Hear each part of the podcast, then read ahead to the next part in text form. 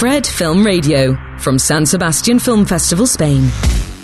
Hola, ¿qué tal? Soy de Mantilla y esto es Quinótico desde el Festival de San Sebastián, donde cada día vamos a estar haciendo entrevistas con talento nacional e internacional, siempre, por cierto, en colaboración con Fred Film Radio. Hoy estoy con el equipo de la Sociedad de la Nieve, la película de J. Bayona que nos va a representar en los Oscar, y estoy muy bien acompañado de Enzo Bogrinsic. ¿Qué tal, Enzo? Muy bien. Es que estábamos hablando antes de Enzo, por favor, dime cómo te digo tu apellido para no hacer un Sir Ronan que la pobre lleva toda su carrera explicándolo. Es importante. Un placer estar aquí con Gustavo Cervino, uno de los supervivientes del vuelo 571 de las Fuerzas Uruguayas. Bienvenido, Gustavo. Un gusto estar acá, un placer apoyar la película Bayona.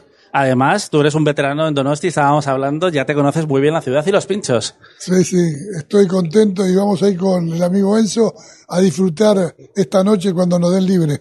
Perfecto. Quería empezar contigo, Gustavo, porque tengo curiosidad. J mandó un mail en 2011 a Pablo Bellarci, autor del libro en el que se basa esta película, y le dijo por qué quería adaptarla. Él os lo contó. ¿Qué visteis vosotros en las palabras de J que, que dijera, venga, vamos a hacerlo otra vez? Estaba alineado con la intención del libro La Sociedad Nieve, que era mostrar lo que sentíamos, lo que vivimos desde el corazón, la parte humana, que faltaba en el libro Viven y la película Viven Americana. Y J, J nos habló de la idea que tenía y fue maravillosa y cumplió 100% su palabra. Esta película es maravillosa. Los protagonistas son los que eh, no volvieron, pero viven para siempre en nuestro corazón, como Enzo, que hace a mi querido amigo Numa Turcati. Y es maravillosa la película. No hay nada igual hasta ahora. Es una película que va a hacer a la gente vivir, sentir y emocionarse hasta la médula. Eh, y sentir algo de las cosas que sentimos y tiene un testimonio y un mensaje maravilloso. Enzo, quería preguntarte cuándo empieza este viaje para ti, cuándo empiezas a hacer casting, cuándo descubres la película. Mira, ya llevo dos- más de dos años con esto. El casting fue larguísimo, fue un casting de seis meses solamente, un poquito más, etapa tras etapa, monólogo tras monólogo, ibas avanzando un poquito, pero Ujú. no te dan información sobre la película, no te dan información para qué personaje estaban castineando, simplemente sabías que yo por intuición, porque en Uruguay es una historia muy conocida, digo, Ujú. bueno, esto tiene que ser de la sí o sí. no Seguro. cosa, digo, si van a hacer otra película de esto, quiero estar ahí. Es una película alucinante, una Claro. historia increíble. Y verdad. Eh, se ve en pantalla, se ve en pantalla vuestro cambio. Vamos a seguir hablando ahora de la Sociedad de la Nieve, pero veamos un clip de El, El superviviente de Auschwitz, una película que ya está en cines de la mano de Diamond Films, y volvemos en 20 segundos. Me interesa su historia. Soy el superviviente de Auschwitz, pero nadie sabe cómo lo consiguió. La chica que dejé en mi país no sabe que estoy vivo. Quiero convertirte en una atracción. Necesito ganar. No puedes, pero puedes sobrevivir. ¿Merece la pena luchar por ella? Gustavo, teníamos a Nando Parrado, que, fue uno de los tres supervivientes que estuvo en Venecia, y él te contó en la rueda de prensa que esta era la película definitiva sobre lo que os pasó, porque J además contaba eso. Sabíamos qué pasó, pero no lo que les pasó a las historias, a las personas que salieron y que no salieron con vida de, los Andes. ¿Cómo ha cambiado lo que, lo que sucedió hace ya 50 años eh, al volver a hablar de ello aquí en la Sociedad de la Nieve? Bueno, lo que cambiamos somos nosotros. Eh, a lo largo de los años vamos intelectualizando y conectándonos con una visión distinta, pero esta película te conecta con 50 años atrás, lo que sentimos, lo que vivimos y lo que queremos compartir. Y lo más importante, las personas que murieron, murieron tienen nombre, tienen cara, tienen cosas para transmitir. En la otra película no tenían nombre y pasaban desfigurados porque era muy cerca del accidente y las madres estaban vivas.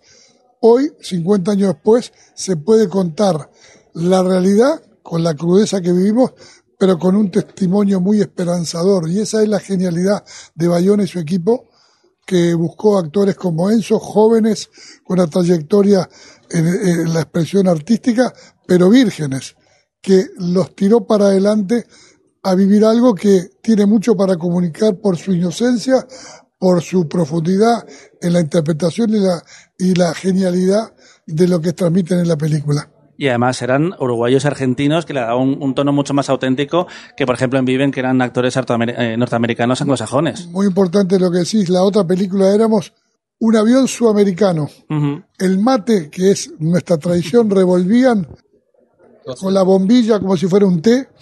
Y después este no estaba en esta película es uruguaya, hablan uruguayo, la música es uruguaya, el país está reflejado en las calles, en el aeropuerto, y si bien somos uruguayos, somos seres humanos que representamos a todas las familias del mundo, porque tuvimos que construir una sociedad distinta que era la sociedad de la nieve. Ujú.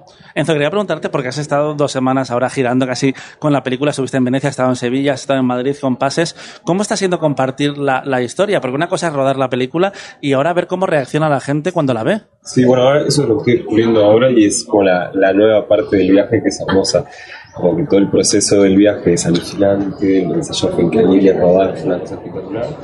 Y ahora empezar a ver todo ese trabajo que hicimos tanto tiempo, empezar a tener en la gente un efecto, a la gente salir de la película, realmente la gente sale emocionada, realmente sale celebrada, te despierta unas angustias internas muy profundas, te despierta en los lugares vos. Son espectaculares y ver esa transformación en la gente es increíble. Ver personas antes de entrar, eh, que están en un estado de ánimo y verlas salir transformadas. No sé, pocas veces me ha pasado, pocas veces me ha pasado y es, y es muy gratificante. Gustavo, una cosa son las conversaciones previas que puede haber con Jota y otra cosa es enfrentarse a la película. Eh, contaron en Venecia que habían hecho un pase como dos semanas antes donde habían asistido muchos de los supervivientes, las familias. ¿Cómo fue ese momento en el que veis la película y descubrís que se ha hecho realmente? Durante 50 años yo me dediqué a hacer el nexo y soy hoy el padrino de la biblioteca de nuestros hijos y todos los que no volvieron tuvieron algún objeto para recordar a, ese familiar que no volvió.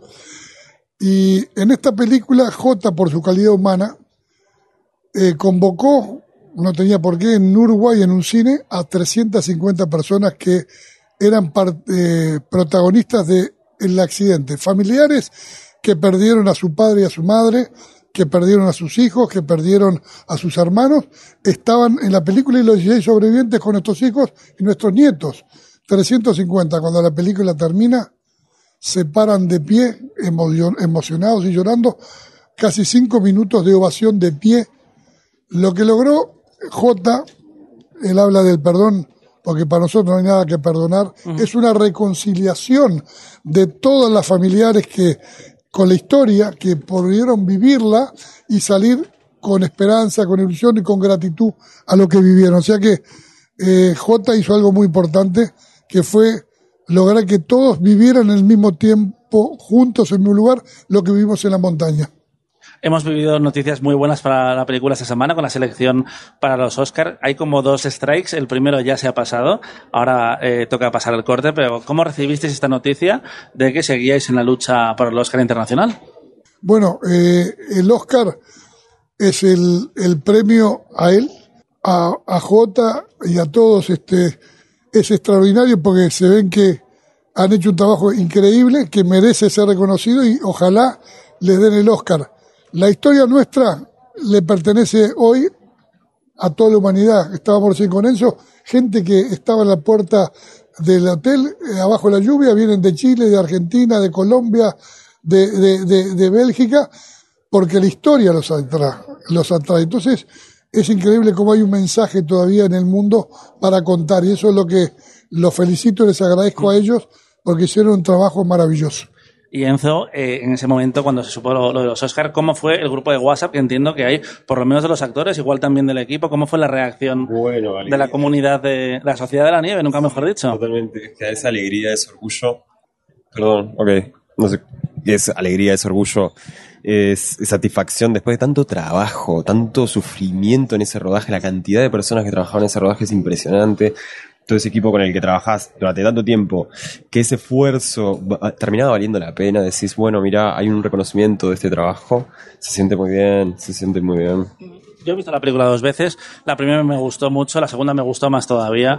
Así que yo creo que la película tiene una vida por delante importante. Ha sido un placer hablar con vosotros. Ahora vamos a seguir hablando con J. Bayona, director de todo esto.